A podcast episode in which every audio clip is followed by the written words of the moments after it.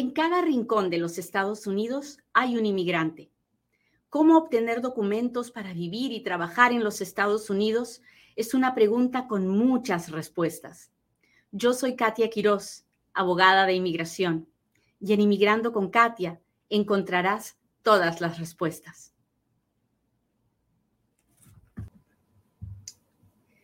La ciudadanía en los Estados Unidos se puede obtener de tres formas. Hay tres formas de obtener la ciudadanía. Una, porque nací en el territorio norteamericano. Otra, número dos, porque derivé o me transmitió la ciudadanía mi papá o mi mamá. Yo no nací aquí, pero mi mamá era ciudadana y entonces mi mamá me transmitió su ciudadanía. O mi papá, también puede ser el papá. Y número tres, yo me puedo naturalizar. Yo puedo haber nacido en otro país, ser ciudadano de otro país y puedo pedir la naturalización que me den la ciudadanía porque cumplo con los requisitos de la ley. ¿Hasta ahí estamos claros? Cuénteme si me está entendiendo, cuénteme si este tema le parece interesante, contésteme, póngame un dedito, póngame un corazoncito. Ahorita no, no tenemos casi nada. Y acuérdese que cada vez que usted interactúa conmigo, el video se ve con más personas. Así que de eso se trata el juego de las redes sociales. Usted interactúa conmigo y entonces podemos tocar el corazón y la vida de muchas más personas. Por favor, no se olvide. Y si puede, si puede, uh, mándeme las estrellitas, los, ah, diamantitos en TikTok, las etiquetas en Instagram, uh, los super chats y los super stickers en YouTube. Y así, y así pues hacemos que esto crezca aún más. Muy bien, entonces, tres formas de hacernos ciudadanos norteamericanos. Porque nacemos aquí, porque transmitimos la ciudadanía de algún papá o mamá o porque nos naturalizamos. Muy bien. Pues ya lo dijiste, Katia, ya, ya obtuvieron la ciudadanía y ahora qué? Bueno, una, una vez que una persona es ciudadana de los Estados Unidos, puede vivir en los Estados Unidos como puede vivir en cualquier otro país el resto de su vida y así nomás no se pierde la ciudadanía. Una vez que uno es ciudadano norteamericano, uno es ciudadano norteamericano hasta el día que se muera, siempre y cuando, siempre y cuando no pasen una de estas dos cosas. ¿Ok? Un ciudadano americano que nació en los Estados Unidos o que transmitió la ciudadanía a través de uno de sus padres o que se hizo ciudadano a través de la naturalización puede perder la ciudadanía si renuncia a ella. Cualquier ciudadano americano, sin importar cómo obtuvo la ciudadanía, puede renunciar a la ciudadanía norteamericana, así como lo oye. Y usted dirá, Katia, eso no pasa, no hay forma de, de que alguien quiera renunciar a la ciudadanía. Pues mire, oiga, mire, vea, la verdad es que sí, no lo he visto una vez, lo he visto por lo menos 20 o 30 veces en los 16 años que tengo de abogada de inmigración. Hay bastantes personas que han renunciado y que aún hoy en día renuncian a la ciudadanía. ¿Por qué? ¿Se volvieron locos? No, no, no se volvieron locos. Generalmente es por, por asuntos fiscales, es por dinero generalmente es por, por no querer perder dinero que uno puede renunciar a la ciudadanía. Y el gobierno no es tonto y el gobierno lo sabe, así que ya han hecho leyes para decirle a las personas que quieren renunciar a su ciudadanía que si lo quieren hacer solamente por ahorrarse el dinero de pagarle impuestos a el IRS, entonces hay penalidades por eso. Entonces no es tan fácil, pero sucede, sí sucede. También hay otras razones por las que sucede. Sobre todo son razones del pasado. hace 50, 60 años, habían países que no nos permitían hacer algo si teníamos doble ciudadanía o países que no tenían la doble ciudadanía. Entonces, si yo quería ser ciudadano de otro país, tenía que renunciar a esta ciudadanía. O si quería tener un trabajo especial en otro país, tenía que renunciar a la ciudadanía. Y esas renuncias generalmente las hacen muchachos muy jóvenes. Las renuncias de hoy, hoy, en día de las personas que no quieren tributar en los Estados Unidos y que quieren renunciar a su ciudadanía norteamericana generalmente son de personas mayores, porque cuando las personas están mayores y han hecho su fortuna o reciben herencia en otro país, no están de acuerdo, no quieren pagar impuestos sobre esa fortuna que hicieron en otro país en Estados Unidos. Y la ley de los Estados Unidos es bien clara. Un ciudadano norteamericano tiene que pagar impuestos del dinero que hace en todo el mundo, en cualquier parte del mundo. Entonces, es esa la razón por la que uno a veces quiere renunciar a la ciudadanía.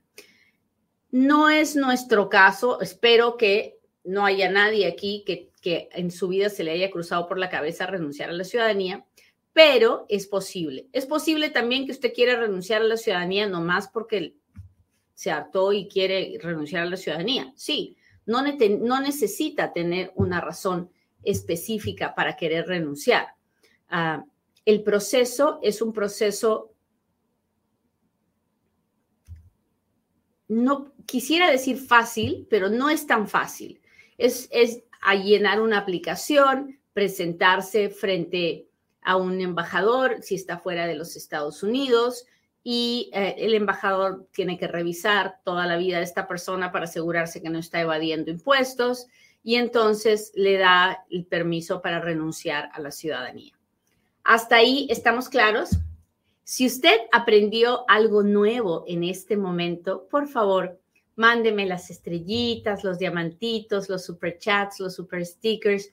Dígame, Katia, qué interesante. Si usted no conocía esto, póngame un dedito, póngame un corazoncito. Mis amigos de YouTube, póngame like a la transmisión, suscríbase al canal si no se ha suscrito. Mis amigos de TikTok, ya no falta nada para llegar al millón en TikTok.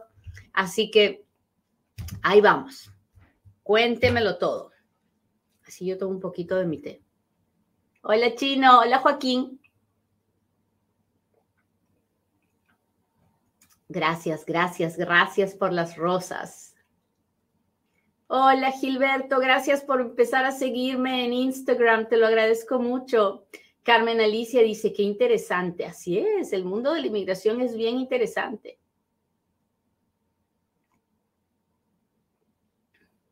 Hola, hola a todos. Gracias por acompañarme. Hola, hola. Ahora hablemos de la segunda forma de perder la ciudadanía norteamericana. Esta segunda forma no es para los que tienen la transmisión de la ciudadanía o la ciudadanía por nacimiento en el territorio norteamericano. Esta forma de perder la ciudadanía es solo para aquellos que se han naturalizado que han hecho el proceso de ir a una entrevista, de pasar un examen. Sí me entiende, ¿verdad?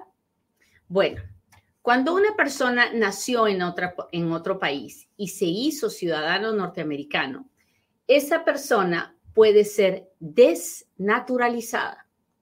Desnaturalizada. ¿Qué quiere decir desnaturalización? Bueno, así como hay un proceso para hacerse ciudadano que se llama naturalización, hay un proceso para quitarle la ciudadanía a esa persona que se llama desnaturalización.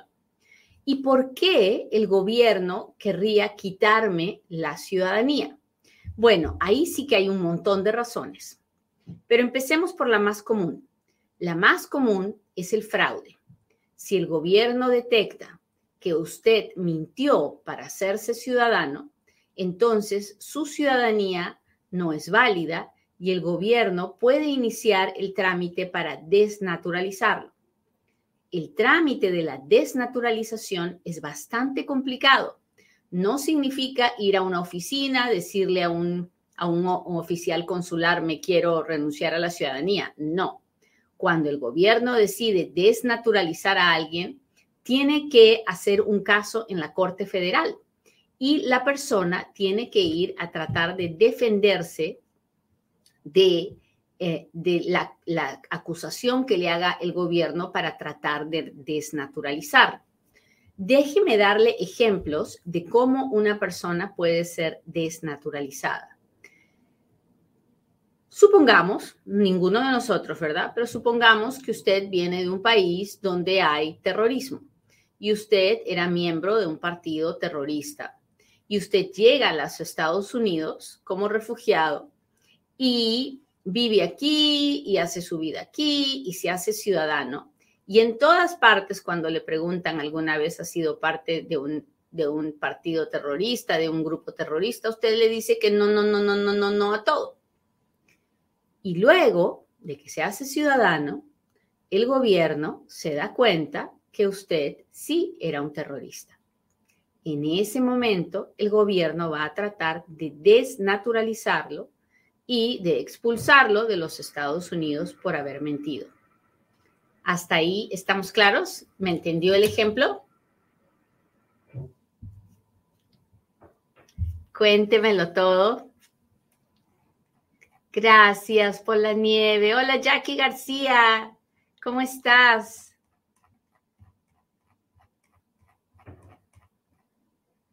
Gloria dice, sí, Rosa García me manda corazones. Ah, hola Erika Beltrán, ¿cómo estás? Hola Leviram, ¿verdad que todo esto es interesante? Déjeme darle otro ejemplo de la desnaturalización. Pues otro ejemplo sería alguien que tiene un récord criminal y lo esconde. El récord criminal puede ser dentro de este país, fuera de este país, donde sea, pero el asunto es que lo esconde. Y luego el gobierno se da cuenta y entonces busca desnaturalizarlo. Cuando el gobierno busca desnaturalizar a alguien, como les digo, hay que ir a la Corte Federal, es un gran relajo. ¿Y qué pasa si el gobierno sale exitoso y le quitan la ciudadanía? ¿Le dejan la residencia?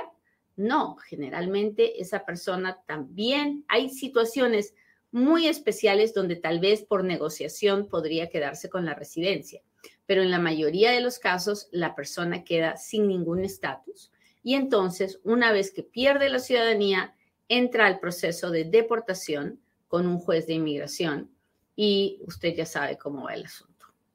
Lo más probable es que esa persona terminará deportada. ¿Cuál es la lección que tenemos que aprender de todo esto?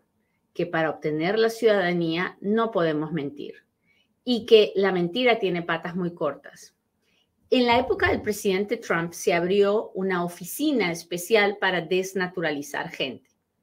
En este momento la oficina ya no está buscando gente para desnaturalizar, pero el proceso todavía existe y todavía se da, sobre todo con gente que tiene alguna filiación con el terrorismo, con las pandillas, con el crimen organizado, con el narcotráfico.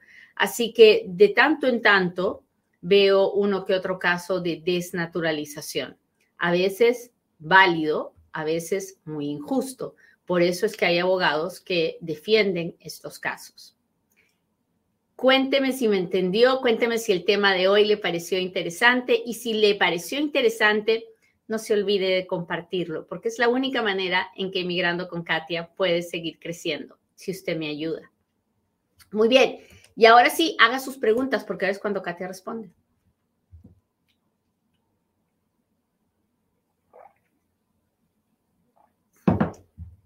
¿Sabía que tenemos podcast de Inmigrando con Katia? Así es. Si alguna vez no me puede escuchar en su teléfono y está manejando, puede escucharme mientras maneja. Así que búsquenos en las plataformas de podcast como Inmigrando con Katia. ¿Sabía usted que tengo una página web que se llama inmigrandoconkatia.com? Y en inmigrandoconkatia.com no solo me puedo registrar al sorteo de los 100 dólares que que es todos los lunes. También me puedo registrar para que yo le envíe el boletín semanal y el boletín de visas y cómo está el estatus de su caso, si tiene un caso de visa U, de VAWA, en fin, las últimas noticias de inmigración las encuentra en inmigrandoconkatia.com. Empecemos, muchachos. Voy a buscar super chats y super stickers en YouTube. Saludos, abogada. Tengo I-212 aprobado, el 601A está sometido, pero me divorcié con el ciudadano en común acuerdo, pero tengo testigos donde ella me amenazó y pruebas del abuso. ¿Puedo aplicar para el ajuste de estatus por VAWA? Ah, no lo sé, pero esa es su única opción. Ah, todo el trámite que tiene del 212 y el 601 muere en el momento del divorcio.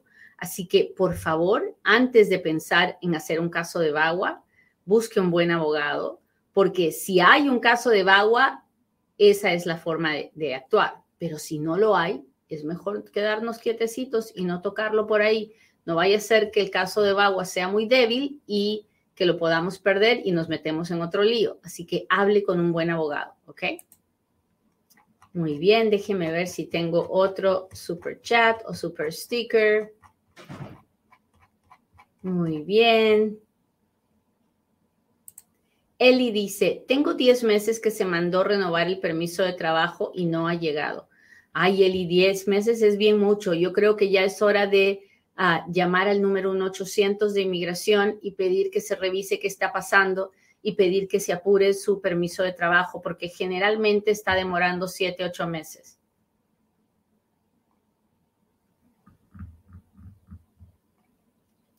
Ah, si el padre transmite su ciudadanía, ¿pierde el padre la suya? No, el padre sigue siendo ciudadano y el hijo se convierte en ciudadano.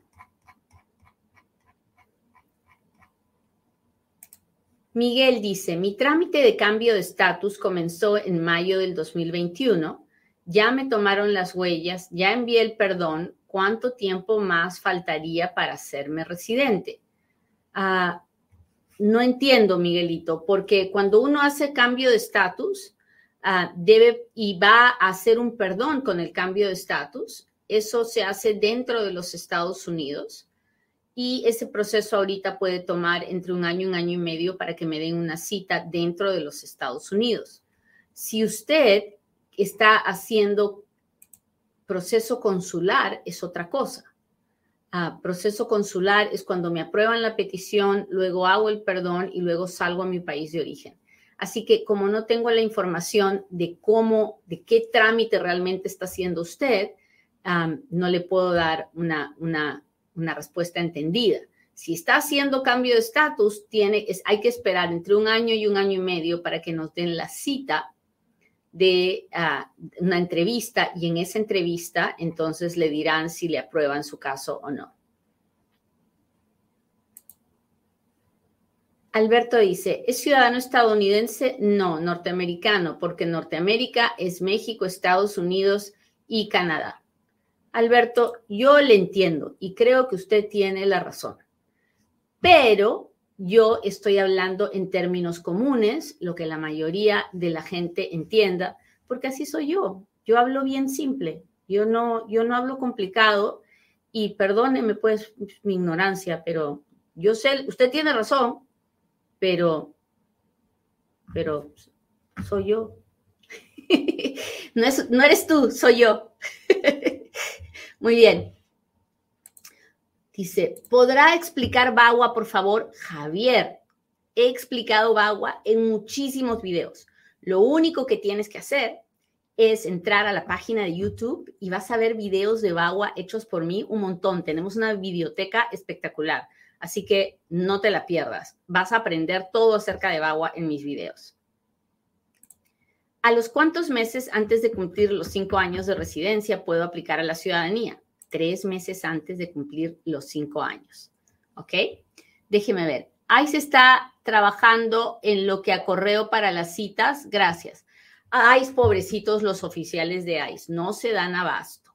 Yo no sé dónde usted viva, pero si va, trata de ir a la oficina de ICE, hay líneas y líneas de líneas de gente, porque ICE no se da abasto. Entonces, si no le llega la carta para la cita, porque está en orden de supervisión y tiene que ir a presentarse con ICE, no sufra. Mejor para usted si no viene la cita. Esas citas son de terror. Así que no se preocupe, espere nomás, espere. Si le han dicho que llame, usted llame cuando tiene que llamar, que le conteste la máquina, que usted le machuque los botones y ya.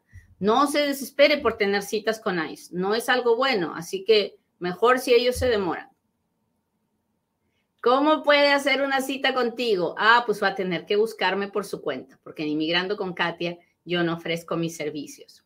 ¿Por qué? Porque quiero que usted se dé cuenta de que lo, todo lo que le digo, se lo digo con, con la intención de ayudarle, no de venderle nada.